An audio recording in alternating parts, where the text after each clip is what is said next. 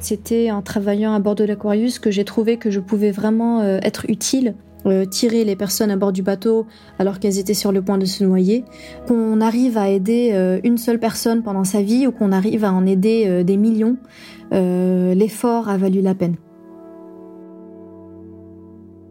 Je parie que vous avez déjà entendu ce nom dans les médias. L'Aquarius. C'est le bateau affrété par les ONG SOS Méditerranée et Médecins sans frontières entre 2016 et 2018, qui avait pour mission de sillonner la mer Méditerranée et de venir en aide aux migrants qui tentent la traversée. En presque trois ans de mission, l'Aquarius et ses membres ont pu sauver plus de 30 000 personnes. À 23 ans, Seraina Eldada embarque à bord de l'Aquarius. C'est la plus jeune membre de l'équipage et son rôle d'établir le premier contact avec les rescapés est l'un des plus importants. J'ai voulu savoir ce qui, dans son parcours, l'avait poussé, si jeune, à partir en mer pour tenter de sauver des réfugiés de la noyade. Je suis Clémence Bodoc, bienvenue dans Alors ils l'ont fait, récit de jeunes qui ne savaient pas que c'était impossible, le podcast de l'Agence française de développement qui part à la rencontre des jeunes et de leurs engagements. Pour cet épisode, j'ai échangé avec Seraina Eldada par visioconférence à cause de la crise du Covid-19 et parce qu'elle vit à l'étranger. Elle a aujourd'hui 26 ans et elle est toujours engagée au service des autres.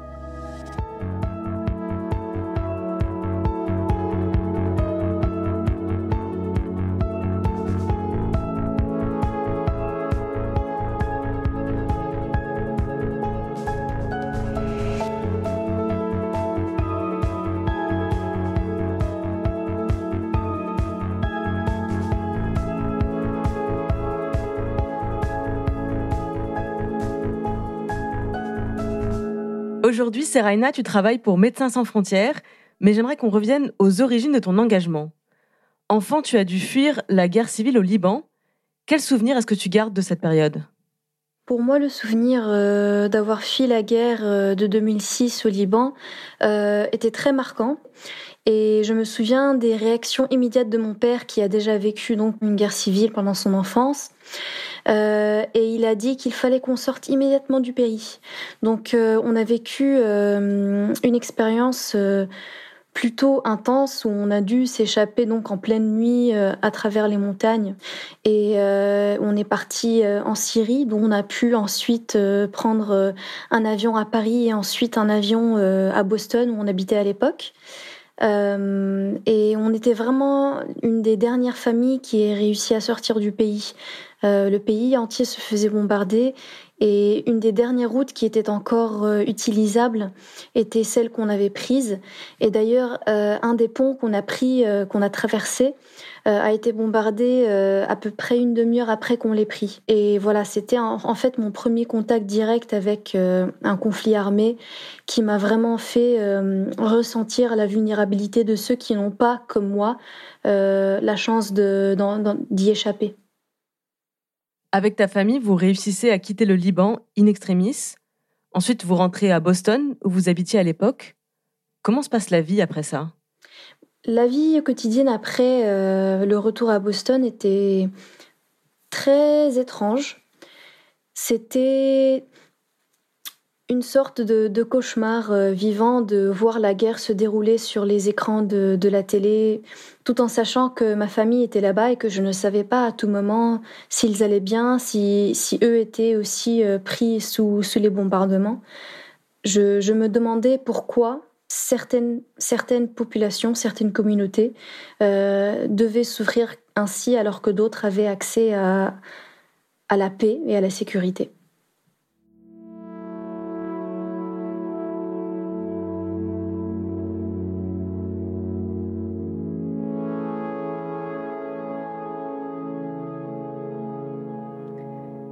À 21 ans, tu rejoins Médecins sans frontières, d'abord pour un stage, puis tu es recruté pour partir en mission à bord de l'Aquarius. C'était quoi ta mission exactement? Alors, euh, ma première euh, mission à bord de l'Aquarius était en tant que médiatrice culturelle. C'est un travail qui est un peu le pont entre euh, donc, les personnes travaillant à bord du bateau et les personnes rescapées. Donc voilà, j'étais en charge de collecte de témoignages, euh, d'être euh, là pour eux, d'être toujours à bord du bateau, euh, sur le pont, de discuter avec les personnes, d'être voilà la communicatrice entre les rescapés et l'équipe, vraiment de faire une médiation, mais aussi de, de, mener les sauvetages en termes de communication sur les bateaux à haute vitesse qu'on déployait pendant les sauvetages. J'imagine que ça a dû être extrêmement éprouvant D'autant plus que tu es quand même relativement jeune. Comment est-ce que tu as réussi à faire face à tout ça? J'ai grandi en étant très consciente des misères du monde et des malheurs qui sont en train de se passer. Et de ne pas les voir euh, en face de mes propres yeux ne me fait pas me sentir mieux, parce que je sais quand même qu'ils sont en train d'avoir lieu.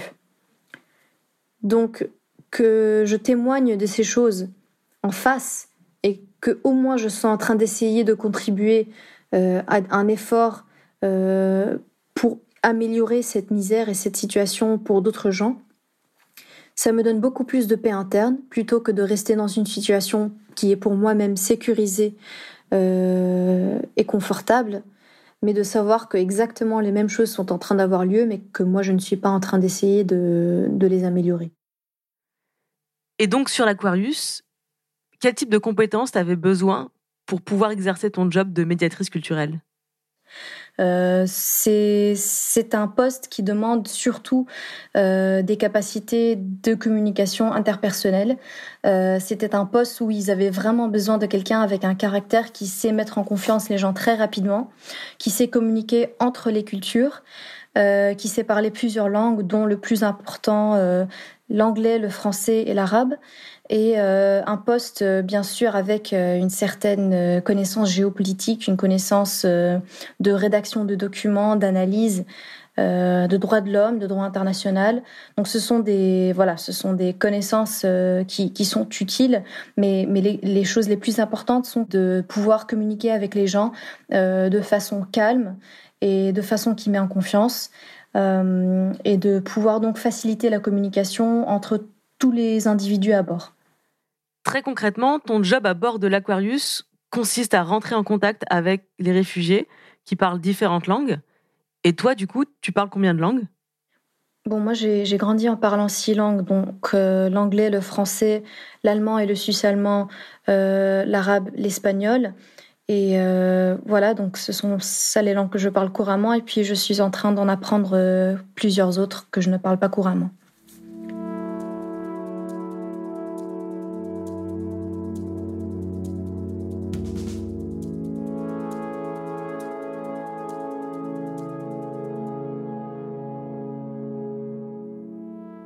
Vous êtes sur l'Aquarius et vous repérez un bateau. Qu'est-ce qui se passe? Comment se passe l'approche? Alors, ce que moi je décris, c'était pendant euh, mes jours à moi sur l'Aquarius. Donc, ça c'était entre 2017 et 2018. Et à cette époque-là, ce qu'on faisait, c'est qu'on scannait déjà euh, pendant qu'on était dans la zone, euh, dans les eaux internationales au large de la Libye, quand on était dans la zone de sauvetage. on faisait donc des scans à 360 degrés, 24 heures par jour, pour essayer de trouver des bateaux en détresse. Ensuite, bon, les, équipes euh, se mettent ensemble et on commence à préparer euh, les RIB, les Rigid Hull Inflatable Boats, les bateaux à haute vitesse, euh, pour faire notre première approche et pour faire le sauvetage lui-même. Donc, on déploie nos, nos, bateaux à haute vitesse et donc moi je fais partie de l'équipe qui est déployée sur ces bateaux et c'est moi qui fais donc en tant que médiateur culturel la première approche. Et pourquoi ce premier contact que tu dois établir est à ce point déterminant? Ce premier contact euh, est celui qui va décider de la relation entière qui, existera et la dynamique entière qui existera avec ces personnes en détresse. Euh, déjà, la première chose la plus importante, c'est de les mettre en confiance et de les calmer parce que c'est une question de vie ou de mort. Donc quand je dis qu'il faut mettre en confiance les gens, c'est littéralement pour éviter une sorte de panique hum, qui peut très très rapidement mener euh, à la chute de personnes euh, de leur bateau précaire, euh, des personnes qui tombent par-dessus bord, qui vont malheureusement avoir de grandes chances de se noyer parce que beaucoup de personnes ne peuvent pas nager. Donc il faut qu'ils puissent coopérer avec nous, qu'ils écoutent nos instructions et que tout le monde reste calme pour que justement on, fasse euh, un sauvetage de la façon la plus sécurisée possible. Et qu'est-ce qui se passe une fois que les migrants arrivent à bord de l'Aquarius? Une fois que les, rescapés, donc euh, les survivants, arrivent au bord de l'Aquarius, déjà ils sont pris en charge médicalement euh, par MSF et on leur donne également euh, de quoi manger, de quoi boire, des habits propres et secs et des voilà donc des, des vivres essentiels.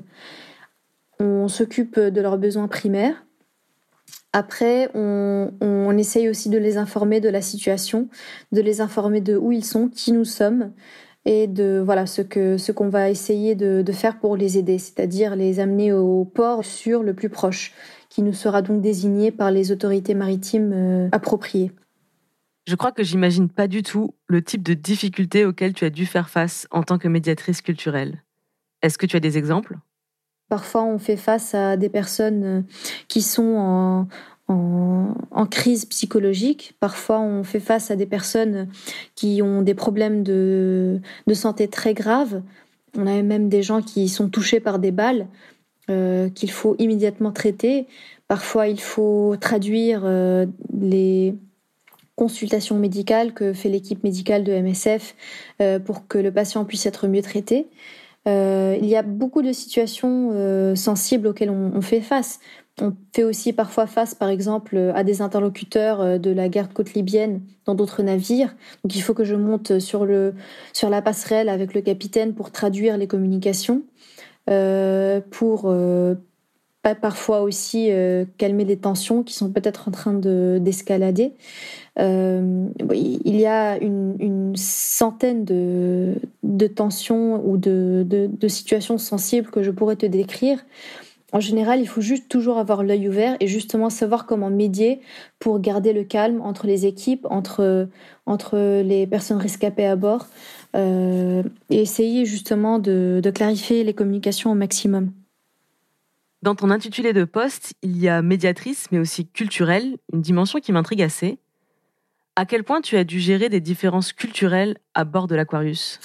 Eh bien, il y a beaucoup d'éléments à prendre en compte, euh, comme avec tout travail qui, engendre un contact interculturel. Par exemple, il y a des personnes qui euh, souhaitent avoir un espace euh, pour prier. Et je ne parle pas que des musulmans, je parle aussi des chrétiens. Euh, qui parfois, euh, par exemple, euh, il y avait souvent des groupes de personnes érythréennes chrétiennes qui venaient à bord et la première chose qu'elles faisaient, avant même de boire de l'eau ou de faire quoi que ce soit, c'était de se mettre en groupe et de commencer à chanter des chansons d'église et de prier, parce que ce sont ça les, priorités quand on vient de survivre à, à, une expérience qui était presque, qui a presque mené à la mort. Donc voilà, c'est la culture est un terrain tellement vaste et plus on, essaye tout simplement d'être sensible à, la grandeur euh, de, la diversité humaine qui existe euh, parmi les personnes à bord, euh, bah, mieux la, communication et mieux la dynamique sera cultivée.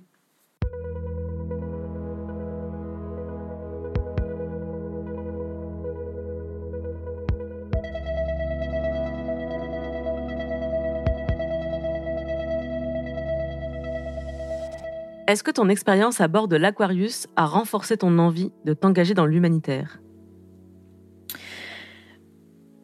Je pense qu'il est très important d'être motivé par euh, l'impact qu'on peut avoir, que ce soit dans le domaine humanitaire ou que ce soit dans un autre domaine. Pour moi, c'est dans l'humanitaire pour l'instant que ça se manifeste. Euh, donc oui, en effet, après avoir euh, été à bord de l'Aquarius, j'ai été amenée à faire d'autres missions avec MSF sur le terrain, dans des pays comme la Colombie, le Niger, la République démocratique du Congo, euh, le Sénégal. j'ai travaillé aussi sur le Nigeria. Donc voilà, pour moi, c'est un peu là où mon travail m'a amené. Mais ce n'est pas pour dire que c'est là le seul endroit où on peut vraiment trouver ce genre de sens dans la vie, ce genre d'impact positif. Au contraire, je pense que euh, on peut même avoir un, impact incroyable tout en restant exactement là où on habite. Euh, on peut toujours avoir un impact positif dans sa propre communauté, dans sa propre famille, dans son entourage le plus proche. Et je ne pense pas qu'il soit nécessaire que ce soit euh, en faisant un travail humanitaire international. Il y a beaucoup d'autres façons de faire ça aussi. Tu parles beaucoup de l'impact positif que tu voudrais avoir, mais est-ce qu'à travers tes expériences, tu as déjà pu mesurer cet impact? Est-ce qu'il y a eu des moments où tu as véritablement pu ressentir que tu avais un impact positif autour de toi alors en effet, quand je dis impact positif, ça, peut devenir pas mal répétitif euh, et flou. Donc euh, pour moi personnellement, la façon dont ça s'est manifesté euh, était bon. Il y a plusieurs façons, et elles étaient à chaque fois très différentes. évidemment que la façon principale, c'est de contribuer à l'effort de de médical de Médecins sans frontières d'apporter justement des soins médicaux et euh, qui voilà des comme on dit en anglais des life saving euh, treatments euh, aux personnes vulnérables. Après, mon rôle spécifique m'a amené aussi à être vraiment une personne qui, à bord de l'Aquarius, par exemple, a physiquement tiré les personnes à bord du bateau alors qu'elles étaient sur le point de se noyer, de pouvoir en tant qu'une des seules arabophones à bord du bateau parfois même la seule arabophone, traduire des communications euh, essentielles à notre compréhension euh, des besoins euh, des survivants ou bien aux demandes des gardes-côtes libyens, par exemple, qui venaient à notre rencontre, de pouvoir négocier donc, par exemple, notre prise en charge de personnes vulnérables plutôt que de les voir interceptées et ramenées par force en Libye. ou bien de pouvoir traduire à la sage-femme euh, le témoignage, euh, bien sûr, euh, dans l'anonymité clinique, dans, dans, dans, une clinique de sage-femme à bord du bateau, le fait que cette femme a été violée et de pouvoir donc lui donner le traitement nécessaire. ce genre de choses m'ont vraiment permis de d'avoir une valeur ajoutée au travail de l'équipe, mais ce n'est pas que moi qui ai une valeur ajoutée. Chaque personne dans l'équipe, bien sûr, a, sa propre manière, sa valeur ajoutée. Mais ce sont un peu des, des exemples de moments où je me suis sentie euh, vraiment utile, où je me suis dit, bon, là, c'est quelque chose que, que j'ai pu apporter à cet effort pour, euh, pour minimiser un peu les, la souffrance de personnes vulnérables. Et est-ce que dans ces moments-là, tu ressens de la fierté? Ou est-ce que tu as plutôt une vision pessimiste et l'impression de vider l'océan à la petite cuillère? Ce que je fais, euh, bon, c'est peut-être difficile à croire, mais le travail que je fais n'est vraiment est vraiment pas pour me donner un sens de satisfaction personnelle. Euh, c'est vraiment une sorte de sentiment de la façon dont je perçois mon travail euh, n'est pas pour jouer à l'héroïne. Je, n'essaie pas de, jouer à, l'héroïne qui, sauve le monde. D'ailleurs, euh, oui, je suis de l'avis que ce n'est pas réaliste. Euh, mais j'essaye au moins de d'apporter ce que je peux apporter à un effort qui vaut la peine. donc pour moi, c'est c'est évidemment très douloureux de voir la, quantité de misère et de, et de violence qui existe au monde et d'y faire euh, face euh, de si près. Euh, mais en même temps, je me dis, si on se dit que autant vaut ne rien faire du tout parce qu'on ne peut pas vider l'océan à petite cuillère, comme tu dis, eh bien, on est en train de se mentir en disant que le petit impact qu'on pourrait avoir euh, ne vaut même pas la peine et donc autant vaut ne pas avoir d'impact du tout. Moi, je ne suis pas d'accord avec ça, avec cette façon de réfléchir. Je me dis que même si l'impact que j'ai est tout petit, euh, il vaut beaucoup plus que de n'avoir absolument aucun impact. Donc pour moi, euh, qu'on arrive à aider une seule personne pendant sa vie ou qu'on arrive à en aider des millions, l'effort a valu la peine.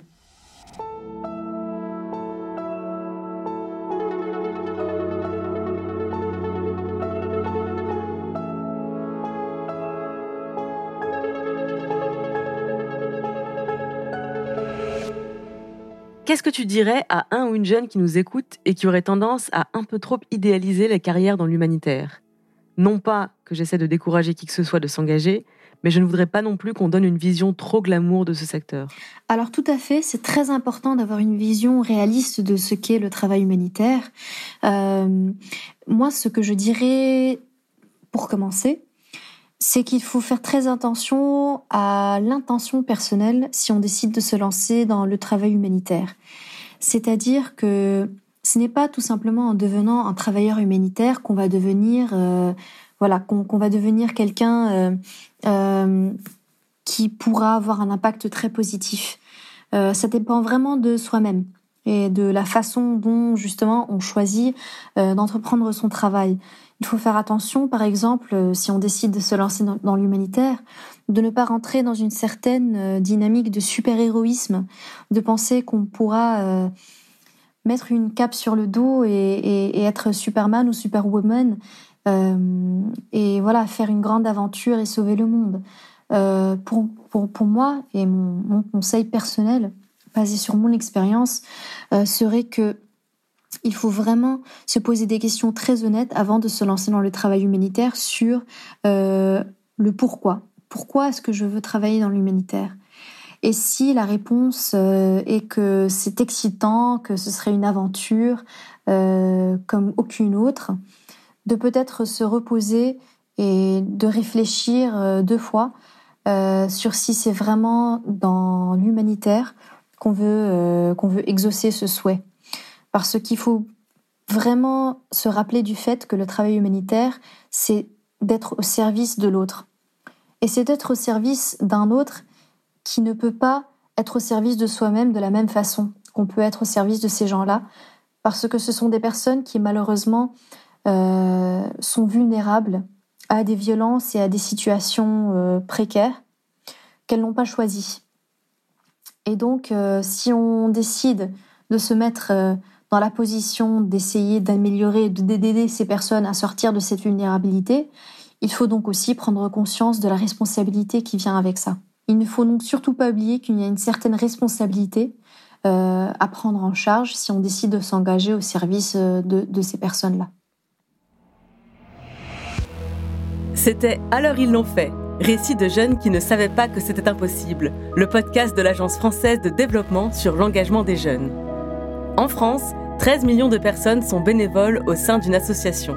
Mais le bénévolat n'est pas la seule façon d'être acteur de la solidarité, d'être citoyen du monde. Si toi aussi tu veux t'engager, tu peux aussi lire, t'informer, discuter, débattre sur tilt.fr, tilt.fr et ses réseaux sociaux pour mieux comprendre le monde et agir à ton échelle. Chacun de nous peut agir dans les gestes de sa vie quotidienne pour apporter sa pierre à l'édifice. Vous pouvez retrouver tous les épisodes d'Alors ils l'ont fait là où vous avez l'habitude d'écouter vos podcasts. Deezer, iTunes, Spotify, SoundCloud. Vous pouvez nous laisser des étoiles et des commentaires. Et si l'épisode vous a plu, n'hésitez pas à en parler autour de vous. À bientôt!